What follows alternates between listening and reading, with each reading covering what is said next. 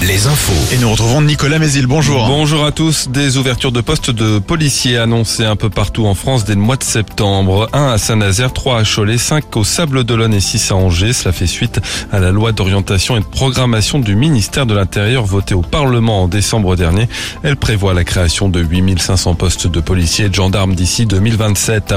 L'Assemblée nationale va créer une commission d'enquête sur les groupuscules violents en manifestation, une demande de la majorité présidentielle. Dans le viseur de l'exécutif, les affrontements en marge des mobilisations de Sainte-Soline ou encore du 1er mai. Les communes de plus de 1500 habitants devront mettre un drapeau européen sur leur fronton. La proposition de loi en ce sens a été adoptée dans la nuit à l'Assemblée. Elle doit maintenant être examinée par le Sénat.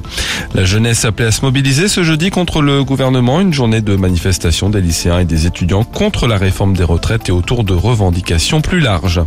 À Cholet, la première édition d'un job dating consacré aux seniors. Il est dédié aux Choletais de plus de 60 ans souhaitant poursuivre une activité ou bénéficier d'un complément de retraite. La préfecture de Loire-Atlantique l'a confirmé hier, c'est bien un chacal doré qui a été vu et photographié il y a deux semaines sur la commune de Saint-Molf. Une photo a pu être authentifiée. Marie Piriou. Après le loup retrouvé mort il y a un peu plus d'un an à Saint-Brévin, c'est donc un chacal doré qui cette fois a été repéré dans le département. L'animal a été pris en photo de nuit le 25 avril par un dispositif de la Fédération de chasse près des marais de Guérande. Des experts ont validé l'identification de l'animal.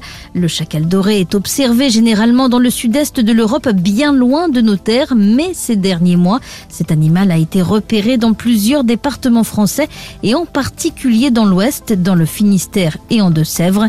C'est la première fois qu'il est observé en Pays de la Loire. Et en basket, un nouveau coach pour les Sables d'Olonne. Denis Mété succède à Guillaume Pont qui assurait l'intérim depuis six mois. Il prend la tête de l'équipe sablaise reléguée en National 2 la saison prochaine, mais qui est en bonne position pour être repêché si jamais l'une des équipes qualifiées pour la montée en National 1 n'en avait pas les moyens financiers. Les dates des foires à l'ancienne de Chalon sont fixées. Elles auront lieu les 20 et 27 juillet, puis les 10 et 17 août. L'événement a attiré 160 000 visiteurs l'an dernier. La météo, un ciel bien nuageux ce matin, quelques averses, parfois des éclaircies.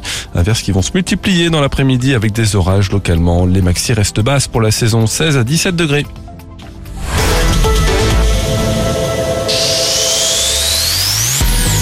Alouette, oh, oh, oh toujours plus de